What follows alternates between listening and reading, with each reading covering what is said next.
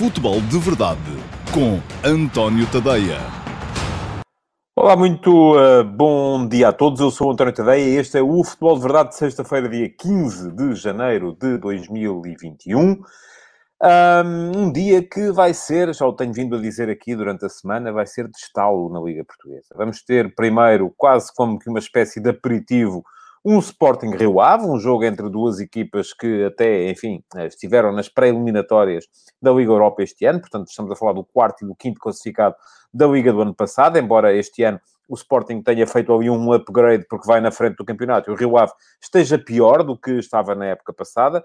Um, e depois, uh, no final do dia, um uh, Futebol Porto Benfica que tem tudo para uh, parar os adeptos de futebol em Portugal, toda a gente a dar atenção ao clássico uh, que vai uh, ser importante na definição relativa de forças entre Futebol do Porto e Benfica, porque são duas equipas que já estão a quatro pontos do líder, do Sporting, e uh, aqui a questão que se coloca é muito simples, aliás são duas. Uma é uh, a relação com o Sporting, porque se o Sporting ganhar ao Rio Ave, um, quem sair a perder do Clássico pode sair desta jornada, neste caso sairá mesmo desta jornada com sete pontos de atraso. Uh, e se empatarem, uh, ambos sairão com seis pontos de atraso. Isso, enfim, não sendo uh, absolutamente dramático, ainda ontem aqui expliquei que há um ano e há dois anos a equipa que acabou por ser campeã estava por esta altura uh, do campeonato a sete pontos do primeiro, portanto, nada de absolutamente dramático, uh, mas uh, começa a ser preocupante. E, por outro lado, também, e esta que eu acho que é a questão mais que tanto o, os adeptos do Benfica como do Porto ainda estão a contar mais com ela, é a definição de forças relativamente ao adversário direto, porque vamos lá ver, um, Sporting e Sporting Clube Braga são, no meu ponto de vista, têm que ser incluídos no lote de candidatos ao título, mas não são favoritos. Uh, e ainda não são favoritos, apesar do Sporting estar a fazer a temporada que está a fazer. Já o disse aqui também, as próximas semanas serão uh, definidoras daquilo que o Sporting pode vir a valer em termos de candidatura ao título, porque vai ter finalmente uma série de jogos uh, em períodos curtos, um, a jogar de 3 em 3 dias, de 4 em 4 dias, e com o surto de Covid que apareceu no plantel, as coisas não facilitam. Bom, um, já sabem que podem deixar perguntas nesta edição do Futebol de Verdade. Eu hoje vou aqui fazer, vou falar aqui dos 11 que as duas equipas vão uh, aparentemente colocar em campo, uh, mas podem deixar perguntas também. Agora, cumpre-me fazer-vos um pedido de desculpas uh, e, ao mesmo tempo, também um, explicar-vos a razão pela qual não vamos ter amanhã, não vamos ter amanhã Q&A. Ora bem, não vamos ter Q&A amanhã por uma razão muito simples. Uh, aquilo que vai acontecer é que uh, a maior parte das perguntas que apareceram por aí diziam respeito, naturalmente, à, aos jogos de hoje, uh, sobretudo ao, ao, Porto Benfica, mas também ao Sporting Rio Ave. Uh, conforme sabem, eu gravo habitualmente o Q&A um, à sexta-feira, ao final da tarde, para ele depois ser lançado ao sábado, e aquilo que ia acontecer é que eu ia gravar hoje, ia ter que antecipar, porque a partir das seis da tarde vou estar na RTP para o uh, pré-mates, o pós-mates do Sporting Rio Ave, o pré-mates do Fogo do Porto Benfica, e, portanto, uh, uh, ia ter que fazer ainda mais cedo, mas teria que fazer sempre antes da realização do, dos jogos de mais logo. E aquilo que ia acontecer é que amanhã vocês iam estar a ver um programa em que eu ia, que eu ia gravar antes dos jogos, mas já sabendo vocês o que é que se tinha passado nos jogos, a maior parte das coisas que eu ia dizer iam estar forçosamente desatualizadas. Portanto, o que é que acontece? Decidi suprimir o Q&A desta semana. Esta semana não vamos ter Q&A. Todas as perguntas que mantiverem a atualidade, que foram feitas durante esta semana, vão ser guardadas para a semana que vem. Uh, e na semana que vem teremos um Q&A reforçado uh, com uh, o,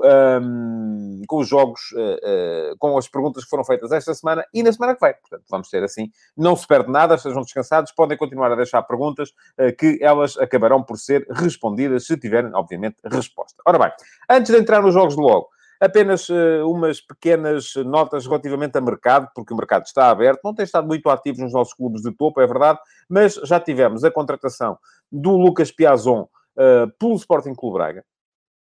É uma contratação interessante. Uh, o Lucas Piazon foi um jogador que o Rio Ave, do Carlos Carvalhal, resgatou uh, no Chelsea, uh, depois de ele ter fracassado e não ter conseguido impor-se no Chelsea. E mesmo no Rio Ave não foi sempre titular.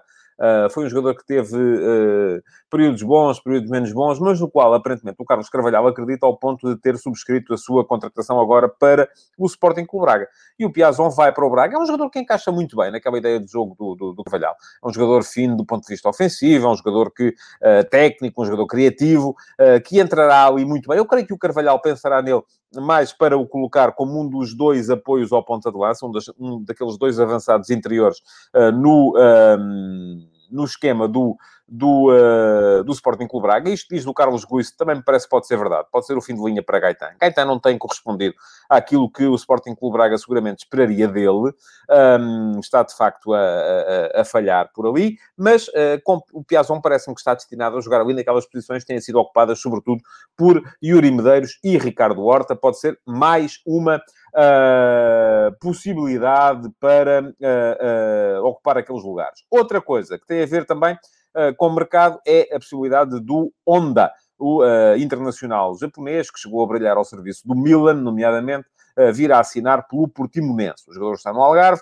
Um, enfim, Honda está com 34 anos, é uma idade perfeitamente uh, ainda válida para se vir a afirmar como, como jogador, sobretudo numa liga como a portuguesa, que não tem um ritmo absolutamente uh, escalofriante, mas é preciso olhar também para o passado recente do jogador. O último ano em que Honda uh, esteve mínimo, nível aceitável foi no Pachuca, no México, em 2017-18. Depois disso, passou pelo Melbourne, na Austrália, sem sem se destacar. Passou pelo Vitesse na Holanda, onde fez apenas quatro jogos, também não se destacou. Foi para o Botafogo, jogou mais no Botafogo do Brasil, mas o Botafogo acabou por descer de divisão, uh, caiu da Série A para a Série B do Brasileirão no, no, no, no campeonato de 2020 e neste momento está sem clube. Portanto, parece-me que é um jogador que o Portimonense terá de pensar muito bem uh, até que ponto é que ele poderá ainda justificar uh, a integração no, no, no plantel e qual é a vontade que ele tem de, para vir a jogar. Pergunta-me o Carlos Gusto qual é a posição do Honda. Honda é um médio ofensivo.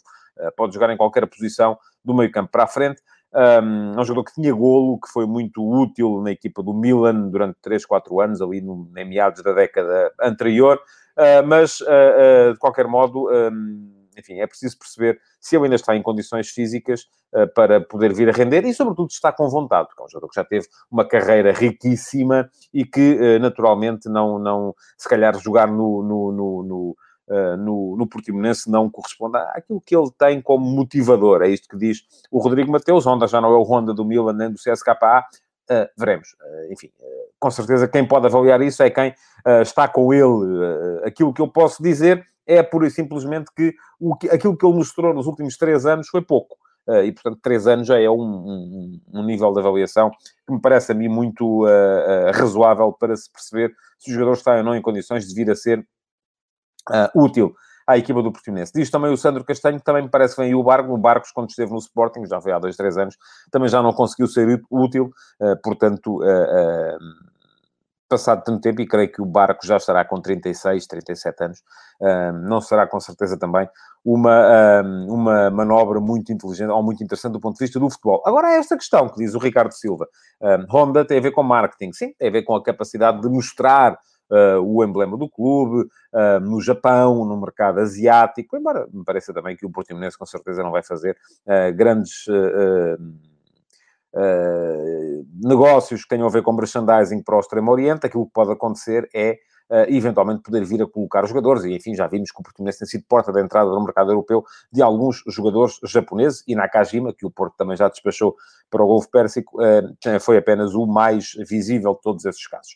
Um, bom, diz-me o Rui Calado que o Botafogo não, não, não desceu, sim, um, está, está, está perto disso, não fez um grande campeonato no ano passado, peço desculpa pelo, pelo lapso, uh, uh, acredito que sim. Uh, bom, uh, vamos lá. Uh, vamos entrar nos, nos jogos de hoje. começando pelo Sporting Rio Ave. Ora bem, o Sporting tem estado num momento um, aparentemente muito bom. foi apenas agora interrompido com a, com a derrota frente ao Marítimo na Taça de Portugal. Pergunta-me o Marco Pacheco se o Sporting se ficar hoje com seis pontos de vantagem uh, se torna o mais sério candidato ao título, uh, eu diria que ainda não. Uh, eu diria que ainda é preciso esperar pelo final da primeira volta, pelo jogo com o Benfica, pelos jogos complicados que o Sporting vai ter agora nos, períodos, no, nos tempos mais próximos. um, e sobretudo pela capacidade que a equipa terá de aguentar a passada quando passar a ter que jogar de 3 em 3 dias, que é o que lhe vai acontecer até ao final da segunda semana de fevereiro. Um, mas hoje uh, vai ser um jogo já um bocadinho importante para o Sporting em termos de definição daquilo que a equipa pode vir a valer neste período. Porquê? Uh, porque a equipa vai entrar sem alguns jogadores importantes um, na, na sua manobra que acusaram positivo uh, à Covid-19. Já não estava Fedal, que está castigado, viu o quinto cartão amarelo, também não vão estar o Esporar, enfim, Esporar tem alternado titularidade com o Tiago Tomás, Uh, e não estão também, ou não vão poder estar também, o Neto, mais um jogador da linha defensiva, e o Nuno Mendes, o ala esquerdo. Ora, isto vai levar naturalmente o Rubem Amorim a recompor a sua equipa, e como é que ele o pode fazer? Eu creio que para o lugar de Neto vai entrar Quaresma, isso não tenho grandes dúvidas. Uh, a questão é quem vai entrar para o lugar do, uh, do Fedal. E eu creio que, uma vez que já está Quaresma, que é um menino no lado direito da defesa, estar a meter o Gonçalo Inácio, que é outro menino no lado esquerdo da defesa, pode vir a ser um, um bocadinho comprometedor.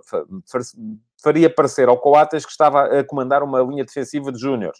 Uh, e, portanto, pode ser que até apareça ali o Borja. Enfim, ou, ou, há outra hipótese, eu já deixei aqui antevista ontem, que é uh, a hipótese de jogar, eventualmente, o uh, Gonçalo Inácio como central pela esquerda e o Borja em vez do Nuno Mendes como lateral ou como ala esquerda. O Borja para o um, Ruben Amorim tem sido quase sempre um, defesa central pela esquerda e não lateral esquerdo, mas uh, poderá eventualmente Uh, se o Ruben Amorim optar por ter dois meninos atrás, tentar dar alguma solidez defensiva à equipa com o Borja como lateral esquerdo. Uh, eu, para já, acredito mais nisto que diz o Carlos Gusto. Quaresma, Coates, Borja. Com, uh, e, eventualmente, aqui acredito numa, numa coisa. É na passagem do Nuno, do Nuno Santos para a ala esquerda, sendo um jogo em casa, um jogo ofensivo. Um, Uh, e esta pergunta que o Paulo Neves me faz, uh, faz sentido. Eu pedia que, que me deixassem ali, porque já lhes vou responder, mas está, porque estava a dizer que sendo um, um, jogo em casa e um jogo em que vai ser pedido mais, mais ataque à equipa do Sporting, uh, possivelmente o Sporting pode atuar com o Nuno Santos por ali, abdicando do, do Antunes, que seria a partir do primeiro suplente para a entrada do, para a saída do Nuno Mendes. Ora, pergunta-me o Paulo Neves que se o Sporting tem um calendário difícil Uh, se os outros grandes também não vão ter. Vão, mas a questão é que os outros também já estão habituados a isso. O Sporting não. Os outros já foram testados nesse, nesse nível. O Sporting ainda não. Uh, o Sporting vai ser testado agora. Vai agora ter um mês em que está a jogar permanentemente ao domingo e à quarta-feira, ou ao sábado e à terça, enfim, pronto, uh, ao fim de semana e a meio da semana. Os outros já passaram por aí. E por isso mesmo se atrasaram.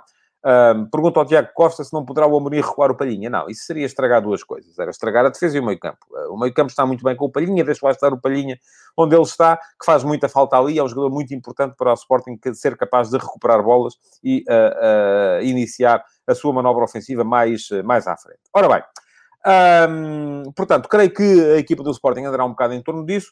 No Rio Ave, Uh, a questão que se coloca tem a ver sobretudo com o meio-campo. O Rio Ave trocou de treinador há pouco tempo, com a saída do, do Mário Silva, um, está a fazer uma época um, longe, conforme diz o Paulo Neves, longe daquilo que uh, habituou, pelo menos longe daquilo que fez na época passada, uh, mas reforçou-se ultimamente. E atenção, as entrada, a entrada do Pelé pode vir a ser, assim que ele ganhar ritmo e constância, muito importante para a equipa. Uh, e uma coisa, uh, é preciso dizê-lo, é ter o, o, Rio Ave com meio campo formado por Pelé e Filipe Augusto, outra coisa é ter o Rio Ave com meio campo sem Pelé e sem Filipe Augusto. Uh, à partida hoje parece que não estarão nem um nem outro, estão em dúvida, poderão aparecer, mas veremos o que é que vai acontecer. Não havendo Pelé nem Filipe Augusto, jogarão com certeza Tarantino e Diogo Teixeira, mas é um meio campo uh, que vale muito menos. Agora, há neste jogo uma componente emocional uh, que é preciso ter em conta. e do que é que eu falo? Ora bem, falo uh, do facto do Sporting vir numa derrota, a primeira derrota interna da época contra o Marítimo, isso vai naturalmente fazer ali balançar um bocadinho uh, a mente dos jogadores. Um, falo um, do facto do Ruben Amorim ser, uh, esta ser a primeira vez que ele vai ser treinador de facto, e a Carla Sofia, acho eu, já falou aqui disto, o Ruben está inscrito no quarto nível de treinador, no curso de quarto nível de treinador da Federação Portuguesa de Futebol, e portanto já pode aparecer na ficha de jogo como treinador, já não tem que estar de máscara, já pode ser ele a levantar-se e a dar ordens, já pode ser ele a aparecer na flash interview, portanto, tudo isso muda, uh, embora para os jogadores à partida não seja, não faça grande diferença, mas falo ainda em mais questões. Falo na questão do Rio Ave ter ganho as últimas duas vezes que foi jogar ao Valado Ganhou no ano passado para o campeonato e para a taça da Liga. 3 a 2 para o campeonato, num jogo que motivou o despedimento de Marcelo Kaiser, uh, o tal jogo dos três penaltis de Coates sobre, sobre Taremi. 2 a 1 depois na Taça da Liga. Portanto, atenção, é um jogo que o Sporting já sabe que vai ter dificuldades e falo ainda, em termos de componente emocional, é mais uma questão, que é o facto de, na equipa do Rio Ave, uh, no ataque, irem estar, com certeza, Gelson Daula, Carlos Mané e Francisco Geraldo. São três jogadores do Sporting não estão emprestados, podem jogar, já foram cedidos em definitivo um, e, portanto, isto pode, de certa forma, uh, já se sabe, depende muito também da forma como os jogadores encaram o regresso à casa-mãe. Às vezes é algo que os motiva de tal maneira que acaba por. Um, tornar-se fundamental. Pergunto ao Marco Pacheco se o Nuno Santos joga na ala, se entra o Jovem Cabral. Muito provavelmente. Um, agora, pode também não acontecer. Pode o Ruben Amorim preferir ficar com uh, um jogador uh, ofensivo, uma vez que já não tem explorar, ficar com um dos seus uh, jogadores ofensivos nos quais ele mais confia no banco um, e, ao mesmo tempo, colocar dessa forma o, na mesma Nuno Santos na frente e avançar com o Antunes para a ala esquerda. Bom, vamos passar ao jogo da noite, que é o, que é o um, Futebol Porto Benfica. Jogo muito importante uh, para, para as duas equipas, já o disse e já o expliquei aqui ontem, sobretudo, até por causa da, do, do, do, daquilo que vão dizer um ao outro, é? Porque quem ganhar, eu já aqui disse ontem, o Porto uh, ganhou os últimos quatro clássicos. Nunca aconteceu na história de 245 jogos uma equipa ter ganho cinco clássicos consecutivos. E aquilo que acontece é que Uh, isso vai ser naturalmente importante em termos daquilo que vão dizer um ao outro as equipas do Porto e do Benfica, uma à outra. Um, Porquê? Porque o Benfica, se ganhar, vai dizer ao Porto que, afinal de contas, está ali, está ali para as curvas, está na, na luta pelo título, uh, que o Porto não pense que uh, tem uma supremacia assim tão grande como tem vindo a mostrar nas últimas partidas. E o Porto, por outro lado, um, se ganhar, pode dizer ao Benfica, mete aí no teu lugar que nós é que estamos aqui, nós é que dominamos e tal e coisa. Ora bem, foi perguntado ao Sérgio Conceição sobre isto na conferência de imprensa ontem, e o Sérgio Conceição, aquilo que disse uh, foi que as estatísticas não ganham jogos. Sim, isso é evidente, quer dizer, ninguém... Uh, as equipas não entram em campo um, com uh, aquela ideia de e tal, como ganhámos os últimos quatro, agora vamos ganhar este também. Não, como é evidente. Não é? Não existe. Um, aquilo que pode existir é na cabeça dos jogadores, jogadores que estão muito habituados a ganhar estes clássicos, contra jogadores que estão pouco habituados a ganhar estes clássicos. E isso pode, uh, de certa forma, por um lado, condicionar a ação deles e, por outro lado, explicar, uh, ou pode ser um, um, um dos argumentos, uh, enfim, um, se de um lado está uma equipa que geralmente ganha e do outro está uma equipa que geralmente perde, o mais provável é a equipa que geralmente ganha poder vir a ganhar. Essa é a minha ideia. Agora, não quer dizer que venha a acontecer e, sobretudo, não vai acontecer por causa disso, nem, nem pouco mais ou menos. Ora bem, tenho visto aqui muitas uh, hipóteses que vocês colocam uh, relativamente ao 11. Uh, Diz-me o Simão Rochinol, o Porto tem 4-3-3, com Gruites a 6, Luís Dias e Corona nas alas, Marega com Munique 9. Não, não creio. Eu acho que nenhum dos treinadores... Já escrevi sobre isso hoje. Uh, no, no, último passo. O texto está no meu site desde as 8 da manhã. Podem ir lá uh, dar uma vista de olhos, ler o que lá está escrito, porque está mais ou menos explicado. Acho que nenhum dos dois treinadores vai explicar. Vai, uh, perdão, vai inventar. Um, as equipas vão aparecer as duas em 4-4-2. Não tenho dúvidas a esse respeito. Agora, o que pode variar ali são as tais dinâmicas, não é? Aquela, uh, aquilo que eu chamei a ciência oculta da tática, as tais dinâmicas que podem fazer com que as coisas variem um, para um lado ou para o outro. Isto que diz o Pedro Miguel Ferreira é muito importante. O Porto perdeu o jogador mais difícil de substituir no seu 11, que é o Otávio, que traz à equipa uma, diz o Pedro Miguel Ferreira, traz à equipa uma variabilidade tática que nenhum outro consegue dar no papel do Porto. Absolutamente verdade. Ora bem, o que é que vai acontecer na equipa do Porto? Vamos começar pela frente. Eu acredito que vão estar uh, Marega e Taremi. Acho que uh, o Porto tem sido muito melhor com, com Taremi do que sem ele. Um, e não é só do ponto de vista ofensivo, é também do ponto de vista defensivo, porque Taremi é um jogador que trabalha, que pressiona, que recupera bolas. Portanto, acho que vão estar os dois. E vão estar os dois naquela lógica em que, à vez, um é ponta de lança mais uh, posicional, o outro ocupa uma das faixas. Geralmente a faixa esquerda. Porquê? Porque geralmente está lá o Corona a ocupar a faixa direita. Um, depois costuma estar o Otávio no meio-campo, que geralmente também vai cair no espaço deixado livre pelo, pelo avançado que parte de uma das faixas para o corredor central. Isto é, se o Porto joga com Taremi e Marega, um deles a cair na direita, e esse está a cair na direita, geralmente vem para o meio, o Otávio vai ocupar a direita. Como hoje vai ser ao contrário, porquê? Porque não há Otávio e, portanto, Corona não vai aparecer na direita. Corona vai aparecer no meio, no lugar do Otávio. E a equipa perde com isso, atenção, é preciso ter isso em conta. O Corona não é tão forte ao meio como é à direita. Mas o Porto não tem outro jogador tão forte para substituir o Corona, uh, perdão, o Otávio como o Corona. Portanto, o Corona vai aparecer no lugar do Otávio, essa é a minha convicção. Um, aquilo que vai acontecer é que, em vez de ter o Corona aberto na direita, o Porto vai aparecer com o Luís Dias aberto na esquerda. E o Luís Dias, se houvesse Otávio, o Luís Dias não saía. Portanto, não jogava. Portanto, aquilo que uh, me parece é que uh, a saída de Otávio vai ser resolvida com a entrada no 11 do Luís Dias. E, portanto, aquilo que vai acontecer também é que, geralmente, o avançado que cai mais na faixa, entre, Taremi, entre Marega e Taremi, vai hoje aparecer um, mais no lado direito costumava aparecer mais no lado esquerdo, quando havia Corona aberto na direita, hoje vai aparecer mais no lado direito, porque há Luís Dias mais aberto na esquerda. O que é que isto vai provocar? Que o Corona possa variar muito entre a direita e o meio, o que é bom para ele. Enfim, é melhor para ele isso do que variar entre o meio e a esquerda. Uh, ora bem, um, diz-me o Michael DSP que não acredita. O que é que eu acho num 352 com Corona? Acho, eu também não acredito.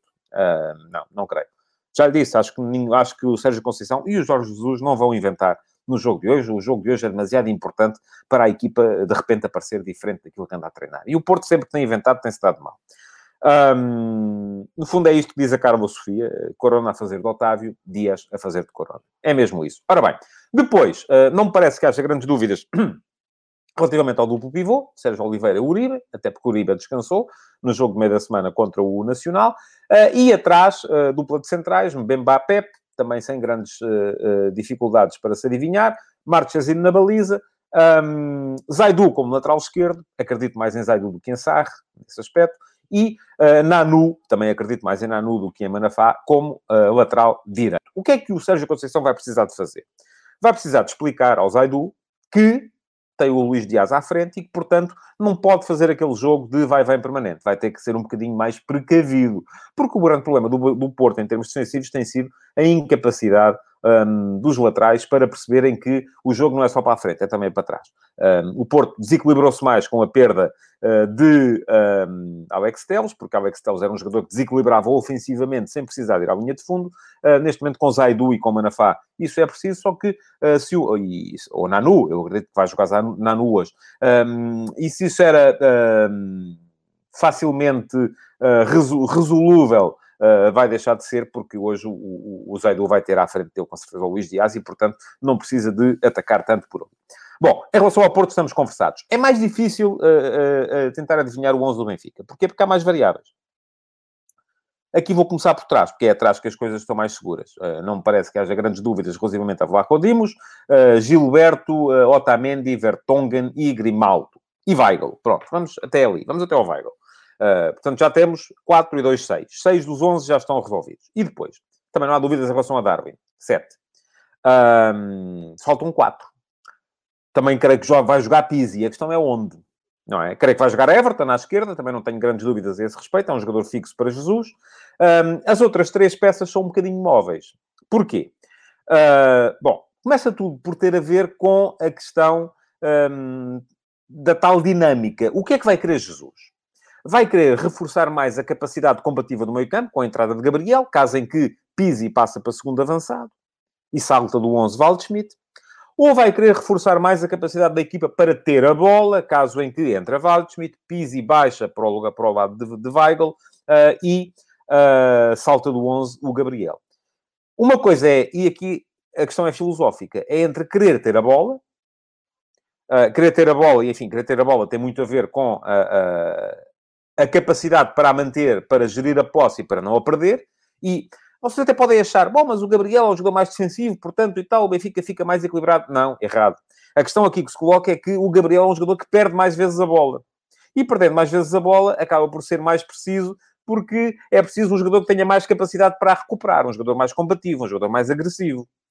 Portanto, o que é que o Benfica vai querer? Vai querer ter a bola e ter um jogador mais finos, ou vai querer ter, ser mais forte na capacidade de recuperar, e aí sim precisa do uh, Gabriel. Uma coisa não ajuda a outra, uh, é preciso que se veja que são coisas diferentes. Alguém me falava aqui do Pedrinho, uh, e isto diz o Pedro Miguel, o Pedro Miguel Ferreira hoje está com... Um, está com, está com capacidade adivinhatória. Eu também acredito um bocado nisto, na, na possibilidade de jogar com Pizzi na direita. Agora, a questão depois aí é quem é que joga. Se joga o Gabriel ou se joga na mesma o, o, enfim, diz-me o Carlos Miranda, se jogar com o Gabriel no meio, irá Rafa para segundo avançado, Pizzi para a direita e não ao contrário. O Jorge Jesus já fez isto esta época mais do que uma vez e logo será igual. Eu também acredito, acredito que o Benfica fica melhor assim, mas olha, não tenho ideia de, disso ter acontecido muitas vezes. Uh, a questão aqui é que alguém me falava aqui do Pedrinho e eu acho que é possível que o Pedrinho entre no 11.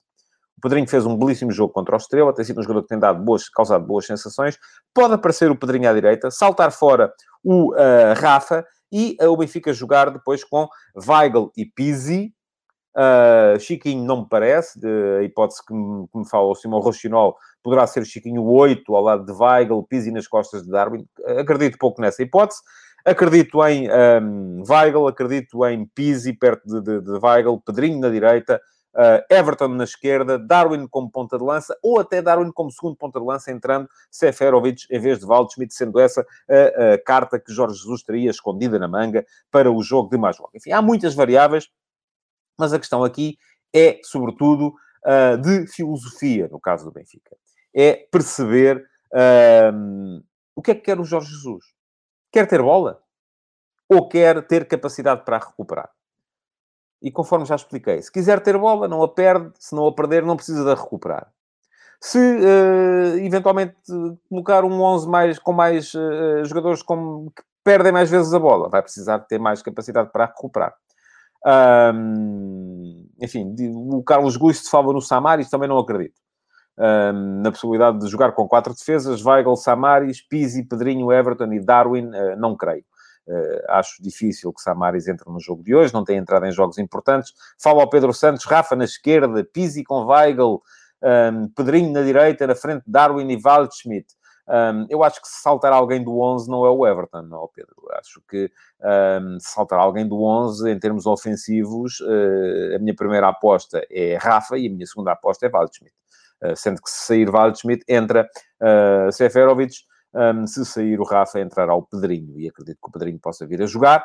Um, enfim, esta pergunta do David Lopes, que pecados o Benfica não pode cometer hoje, enfim, o Benfica e o Porto não podem, uh, sobretudo, não podem uh, entregar o ouro ao bandido, não é? Não podem perder, perder bola, não podem ser pouco rigorosos, têm que ser muito competitivos, enfim, mas isto é a resposta que se pode dar uh, para todos os jogos. Diz o Rodrigo Mateus, Vertonghen na lateral esquerdo para travar, olha, surpreender-me-ia, sobretudo porque me lembra um, daquela, daquela experiência que o Jorge Jesus fez no Dragão com o David Luiz a, a, a a lateral esquerda e que acabou com o Benfica a empatar 5 a 0 esse jogo contra o Porto. Portanto, não me parece também uh, que o Jorge Jesus vá por aí. Um, diz o Carlos Miranda, o Benfica para ter bola terá de juntar os médios e os centrais para ganhar segundas bolas. Foi o principal problema na primeira parte na Supertaça. Enfim, o Benfica bater bola tem sobretudo que não a perder, não é? Eh, porque estamos aqui a baralhar dois conceitos. Um conceito é a capacidade de recuperação, outro conceito é a capacidade de gerir a bola. E eh, ter os jogadores eh, que tenham capacidade para manter a posse é muito, muito importante, cada vez mais importante, em jogos como este que se decidem nos detalhes. Bom, estamos a chegar ao final. Queria lembrar-vos que não vamos ter...